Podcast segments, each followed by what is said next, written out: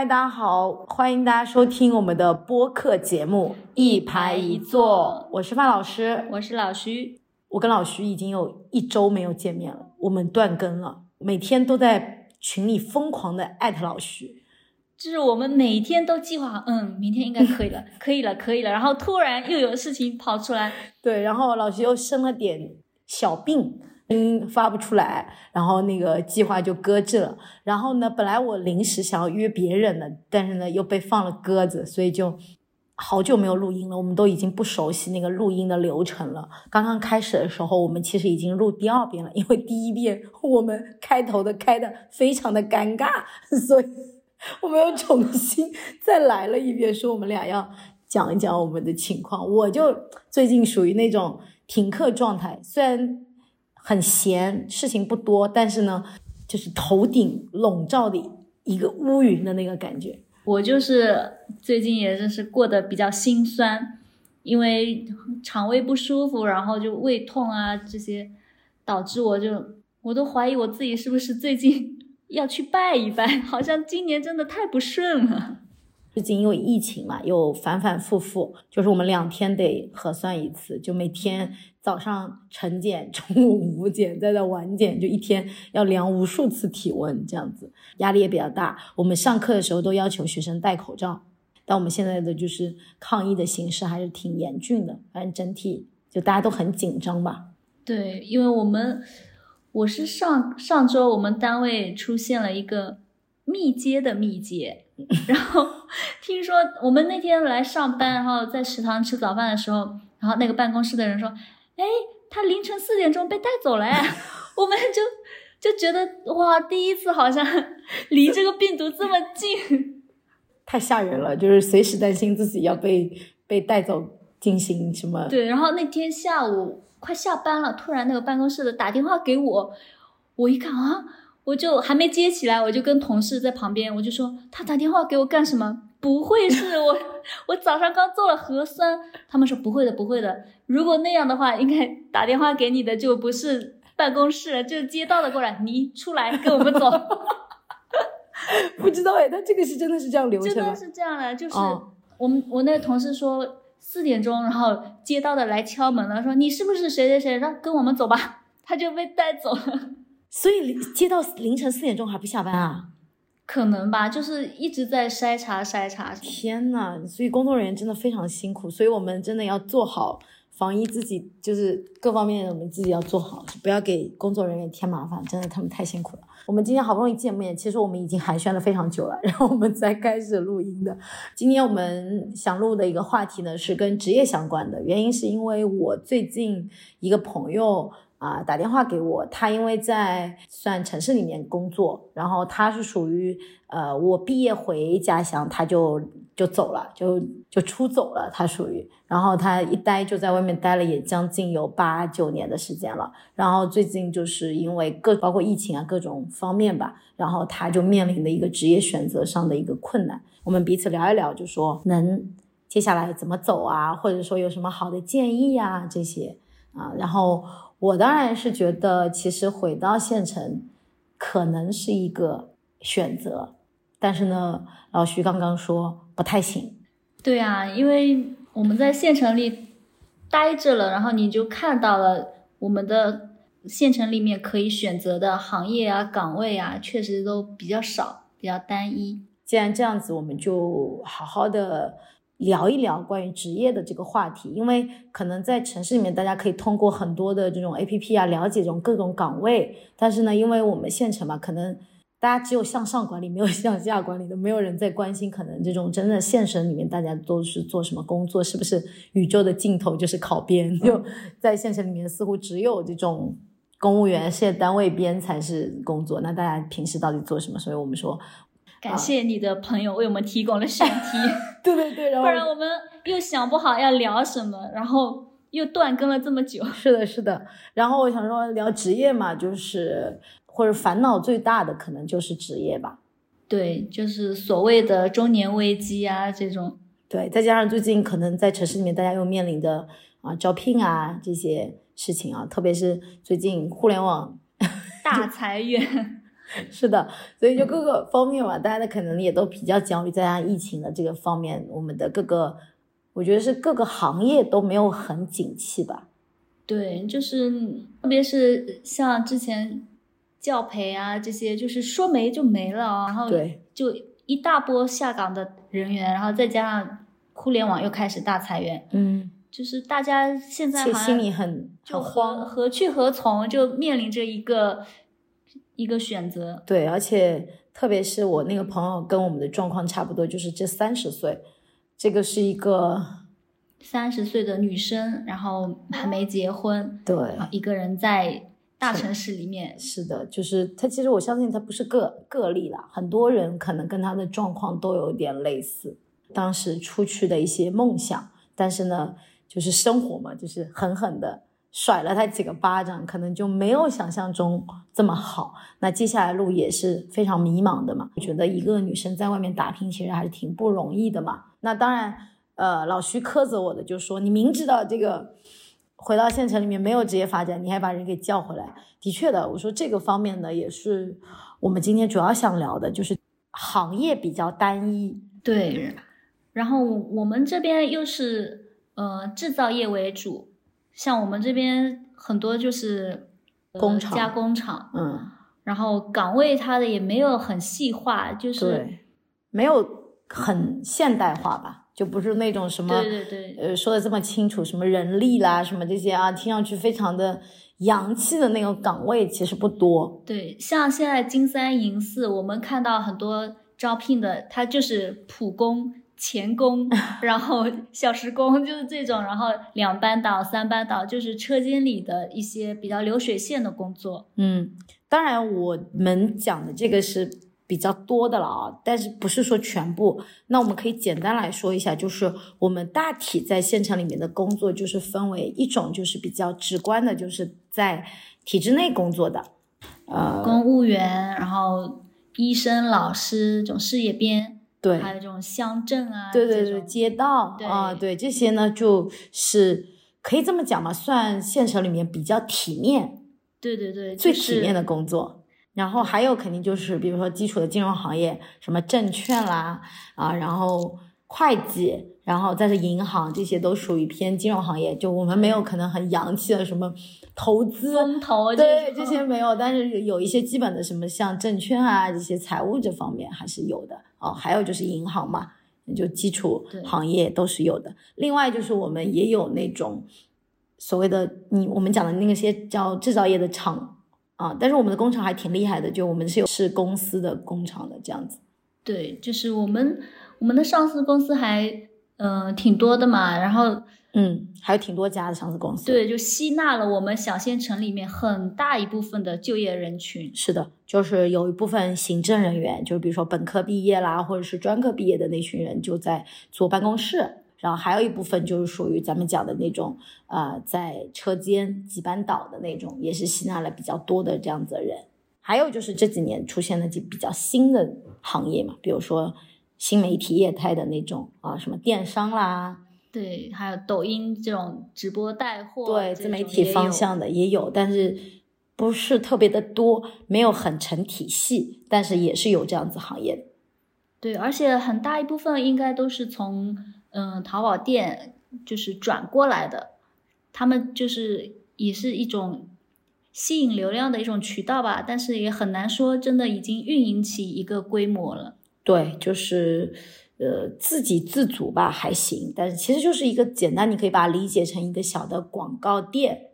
只是说那个广告原来是做线下发传单的广告，现在变成了线上的这个而已，对吧？其实嗯，相较而言，就它没有像城市里面这么大规模成体系，但是呢也是有发展的，而且呃发展现在这个环大环境应该说还是发展的不错的。就只要什么新店开张啊什么，大家都会找这种新媒体来做一下宣传。然后我们政府的话，它也在扶持像跨境电商这一类，它有孵化的几个就园区是专门用来做跨境电商的，就是因为像我们这边我们的呃汽车坐垫啊这个行业，嗯，我们还是有有很大一部分基础嘛，就很多是家庭小作坊，一家人都在自己才做店，然后自己出售，然后开淘宝店对这种。我们我们就是很传统的南方的啊、县城，就是就大家都说哎南方人很很勤快哦，大家就很努力，小老板挺多哎，对对对，对对，这个还是蛮普遍的。就在我们这边，就是我觉得如果按这样子比例分配的话，在县城大概在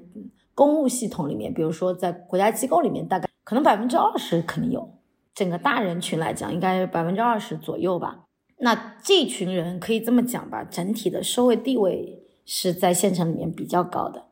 对，就是我们县城里的，嗯、所谓的职业的鄙视链吧，对，应该就是从体制内开始，然后再往下往下就是、呃对，像什么金融呃金融行业的啊，再到比如说在工厂。对对吧？然后再去私营业主那里打工，对，是吧就是我们还有一个标准，就是你的工作有没有五险？对，大城市肯定都是公司里面肯定都是有五险的，对，因为像我们，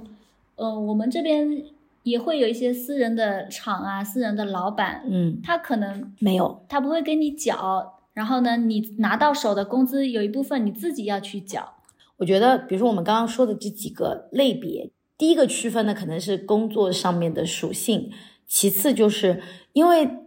我们的地方比较小，工作后面代表的等价的是什么？其实等价的是工资和社会地位。对，我们哎，我们几个人不认识，但是我们坐下来聊天了。他说，哎，他是在哪个行业做的？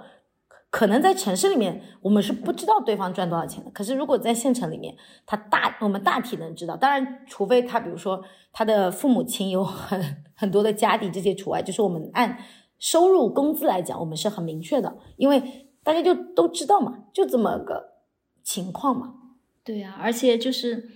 你本来行业就很单一了，然后大家做的工作又差不多，就没有什么壁垒吧。然后就很难说有真的很好的所谓的职业发展。你说职业发展的路径，就它很单一，很单一。然后再加上我们的信息可能也没有像外面一样这么的通畅，我们都属于比较慢一拍的那种。另外就是因为工资透明了以后呢，这个时候你发现大家在职位选择上面看的不是钱，看的是社会地位，愿意去就是政府单位或者说很多的事业体制内当一个临时工，可能就编外的那种对编外人员的工资非常的低，但是很多人也是愿意干的，因为其实，在县城里面，这群人没有那么那么大的经济上压力，他们可以吃家里住家里嘛。对，就是他们他们选择工作，并没有说要带着一份我要去奋斗，我可能这件事情要做很久，或者我说我在这一行我是要干出什么的，他有一个理想化的一个那个目标。大家基本上就是你反正不愁吃喝，没有生存压力的话，那就找一个体面的工作。对我很少跟人聊过职业，大家聊的都是工资，什么五险啦、一金啦这些事情，就是聊工资，聊你一年赚多少钱，他一年赚多少钱，但没有人聊职业本身，对，而且你也很难听到说他有什么职业理想。对，或者说他他要考一些什么证书啊，或者是他要怎么怎么样，大家没有这么大的这种这种驱动力。对，职业上面没有那么强的成就感，大环境下只是说找一份工作而已，那份工作够生存就可以了啊、其实我觉得这个也是因为大环境嘛，因为你没有给他空间嘛，就那个渠道没有嘛，给他堵死了，所以说句不好听的话，叫做他努力能怎样呢？所以这就是小县城的局限吧。你像那种工厂的老板，他只在乎产能啊，只在乎利润，他很难去考虑说这个小伙子我要把他培养成怎么怎么样。大家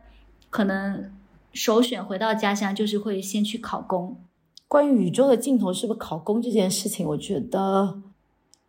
有点小偷懒，一劳永逸的。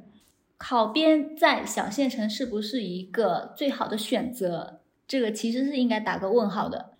就从我的观感来讲，对我也在学校待了八年了，就是我家里有很多都是公务系统里，从跟他们的交道打下来，和我小时候的成成长环境，我会觉得它非常的安逸和舒服，它是一个性价比很高的工作，尽管没有很强的说危机感是吗？而且报酬也没有很丰厚嘛，但它有一个很强的安全感。老了以后有有保障，是的，就它给了一个非常强大的安全感。整个大的社会环境，特别是县城吧，因此它就是会连带形成，就是所谓很多人对我们县城的刻板印象，认为说，哎，城市里面大家是凭本事，但是县城里面叫凭关系啊。其实的确，他那种呃国有系统里面的老师、医生，还是事业编的那些人，会形成一套他们的关系网。因此，比如说你认识哪个哪个谁谁谁的谁谁谁，他就很好用。他的确是一个。不错的选择，对，就是就是比较省心省力嘛。所以说了，就是大家那就直接就去考编呗。对，还有一个就是呃，县城里面比较大的一个困境吧，就是基本上系统内已经把学历最高的那一批人挑走了。呃，或者换句话说，如果那群学历比较不错、自自身能力比较强的人，就不会选择第一选择回到家。哎，就这么一 叹气，就怎么越聊越丧了。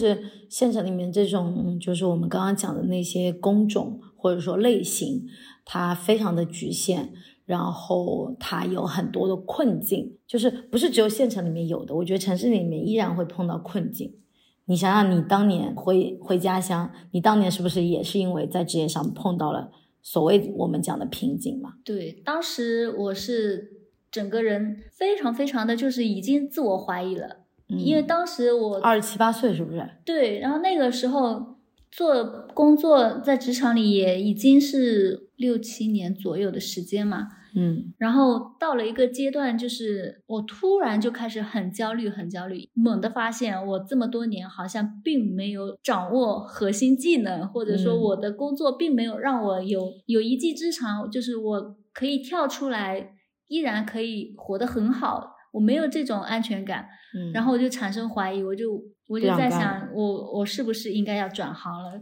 或者说我自己还能够干点什么？然后当时就这么这么怀疑的情况下，所以就是不是只有啊城市的人说有这样子困境，还是县城人有这样职业瓶颈，其实都一样啊。这个如果我们这样聊起来的话，就是说，其实比如说你知道当时有这个困境，那从我的角度出发，我有没有？当然我也有，就是角度，我做老师。我当时一回来，我就开始在很多机构里面教书，然后等我教到第五年、第六年的时候，发现我的跟我一起在机构做的那些人接二连三的就不干了，然后每个人都奔着不同的方向去了。我再接下来往前走，我这个路在哪里？因为每个人都一样，就其实没有差，就没有说说哦，是因为我们局限了，所以我们才有困境。现城市里面不是也有嘛？就像你回来的困境，就是你当时在那个时候遇到的瓶颈是一样的。那对吧？你现在算不能说职业发展非常好，但是也过了那个瓶颈期了嘛？对，回来了之后吧，其实我又相当于是从零开始了，还是干着老本行。嗯。但是呢，就是这个时候并不像以前一样那么虚无的，就是很。很焦虑啊，没有安全感的这种状态，因为我发现，既然干回了老本行，就就干下去呗。开始接触了一些营销之类的，嗯，就碰到了不一样的人，他用了一些不一样的对对对思路，帮你打开了不一样的角度去理解你这个工作。就碰见一个工作上一个老师头 比较好，然后带着我们，然后从一开始非常抗拒营销，那个师傅呢就带着我们一点一点怎么去跟客户沟通，然后嗯了解客户的需求，就跟着他学，一点一点有样学样学起来。然后现在也得到了一些正向的反馈嘛，因为你营销带给我们工资之之外，还有一部分奖金收入。你得到了这个正向反馈之后，你会发现，就是说你在你的本职工作范围内，你还是可以拓展一些别的渠道、边界这种，你可以去尝试的。嗯，所以就不会像以前那么的焦虑，就说哎呀，我柜员我是要被淘汰了，我要被机嗯器人取代了，这种，就是那个时候想的全是这些。职业瓶颈就是那个坎就过不去了，就觉得要换行业啦，对，要要要换跑道啦，或者什么之类的，然后觉得自己没前途啦，等等，就是那种。我觉得，当然你属于运气比较好，可能回来的时候碰到了这个愿意带你的人，然后你也慢慢的熟悉，并且进入这个环境里面了。我觉得这个可能是大家都得遇见的，大家都得扛一扛的那个过程。对，所以说自己的格局要先打开，然后 心态很重要对，心态你得放好。啊、我也的确在我的领域，比如说我也创业了两年，然后我在我领域上看到了很多的瓶颈，比如说我没有办法跟很厉害的人沟通，比如说我们这个行业比较厉害的那些人，因为我们在小县城，我没有办法跟他达成那种很很好的交流沟通，所以我们就在这里就很局限。我也在创业的第二年就很焦虑，我就觉得说我不想干了，我要离开小县城，我要去城市里面去发展，因为我觉得我已经做到我这个行业的头了，就我我得要再去摸那种更厉害的人，然后这个时候。我也很焦虑，就是我每天想着我要把我的这个工作室门关了，我要我要离开这个地方。其实去年一整年就处于那种非常焦虑的这个状态里面，就觉得一定要离开。但是后来我开始逐步的有一些转变，比如说我开始通过一些社交媒体的手段，开始比如通过小红书啊什么这些东西，去把我们的内容发在上面，然后得到了一些正反馈。这个时候我们就跟外界主动去关联起来、嫁接起来，就是我主动的去打开我自己的路，是我自己去拓展的，不要感觉说，哎，我似乎就离开了这个地方就行了，而是你在这个地方，你不是是不是想有用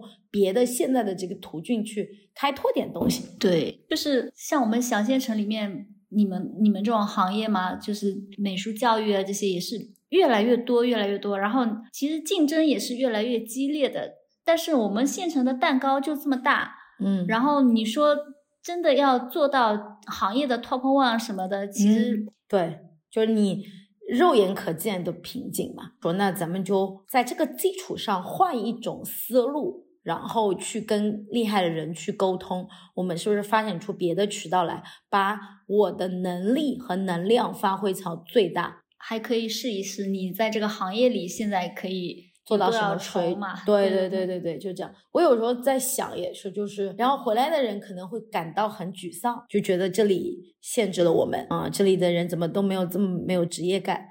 然后怎么大家都不这么上进啊、他会有一段时间让我们觉得很很压抑。我们肯定一开始都是在考虑、在埋怨的，就是这个行业没有给我们一个好的一个空间，或者怎么样。对，要不就埋怨行业，要么埋怨地方。对对对。但是其实我们过来之后，就发现你从自己身上找找入口，这种问题解决的更好一些。对，就没有办法控制环境，你也没有办法改变环境，你能做的就是了解自己。对，你可以发展自己，你可以提高一下自己，看看你在别的一些方面，你还能有一些什么样的一个发展。或者是你自己的热情、乐趣在哪里啊？但是但是大家不要盲目的相信那些副业赚钱的暴富的那种，对对对对，那个就是那也不行，那对对对，就是就是你如果主职工作也做不好，兼职的副业也一定做不好。嗯，我们我们今天聊其实也是是觉得，就是说我跟我的那个朋友也是这么聊的，我是觉得他只是那个卡住了。他可能就是在大环境那个大城市那个环境里面，大家都在，所有人都在想要走好下一步，就是选对一个方向 赛道。对对对，选对一个赛道啊，风口。对啊，其实我们其实想说的是，挣钱不容易，在县城也好，在城市里面，大家都不认容易。然后，所有被我们眼睛看到的那群所谓被风吹起来的那群人，就是看到的极少一部分人。对啊。如果说那些人是在县城里被吹起来，那你可能又会回到县城。对，所有被风吹起来的那群人都是极少的，然后大部分人做的都是普通的、平凡的、辛苦的，并且报酬不高的工作。既来之则安之嘛，你你就算是生在小县城，那你不要就是天天就老想着往外跑。对，其实我们在县城里面，你安下心来，你好好的把手头的工作做好。我们其实还是有渠道可以接触到外面的。嗯，我觉得现在现在那么多的渠道、新的媒介，只要你自己愿意跨出一步，可能啊都有机会来做更多的事情。对，如果有什么迷茫的，就学学我们范老师，他真的是一天到晚都在思考，都在挑战自己不会的项目。不是我，没有我，我们我们不要这么去那个这么说，等会别人就说，哎，说我们过于鸡汤。就是就多有一点好奇心，不要纠结这个东西能不能挣钱，它能不能很快的得到反馈，事情先干。风要是能来就来，不来咱也不要纠结说它能不能给你这个这个说正向反馈，对吧？真的能不能变成现金给你？我觉得不用那么着急吧，可能该有的就会有。总的来说，就是县城里也并没有百分百的。理想的职业，嗯，但是呢，你一定要保有百分之一的那一点职业的理想。是的，就是大家心里还是要有一个盼头，有一个愿景，有一个驱动吧。就是这样，你你可能会活得开心一点。你要整天都是在想我这个不好，我我怎么样，我要改变，我要逃了，就你自己也会越来越焦虑。其实你逃到哪里，这些问题你都得解决呀。对，是吧？就是。其实最核心的问题就是这个东西，如果你觉得现在非常困难，或者说那个事情让你觉得很痛苦，我觉得就是扛一扛过去就好了，反正不会更糟吧。我们今天聊这些所谓的职业话题，其实也是希望给我们自己也打气。如果我们有困难，就是再努把力，然后再花点心思、花点力气，然后可能过去了，又会有崭新的东西在等着你。对，如果你你觉得现在的状况已经很糟糕了，那你你就扛一扛，就也不会更糟。对对对，哇，太鸡汤了吧？对，天呐，我们在这干什么？就哎呀，就年纪大了就很爱就很爱讲鸡汤啊！我也希望拿我们的经验去，如果在县城里的人给他们一点信心，我觉得我们现在的状态是比以前要好一些的。至于说我们是不是能够达到我们的理想状态，我。直白的讲，我没有达到，但是呢，我也不着急，对吧？对。但如果在大城市的人，呃，我也希望能感受到，就是我们其实有我们的瓶颈、困难，其实都是一样的。就是我们和我们除了工作上面不高级，只是我们工作上没有那么洋气，我们不用中英文交夹杂的去聊天，但是我们所有的那些痛苦，然后职业上的瓶颈，然后人生。碰到的那种焦虑，职场上面面临的一些问题啊，这些其实大致上都是大同小异。嗯，对对对，就没有不会因为地域的差别，真的会带来多大的差别，都是一样的。啊，这么聊下来，我们就会觉得说也还行，嗯，还是还可以。嗯，对，就是当然我们可能是自我安慰。那我们今天就先聊到这儿呗。下期见吧，拜拜。想了以后再说，别再问他会爱你多久，未来有谁说得准呢？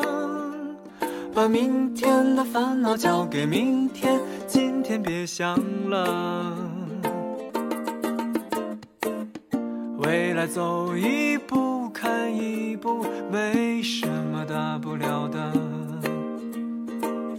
没有翻不了的山坡，没有过不去的河。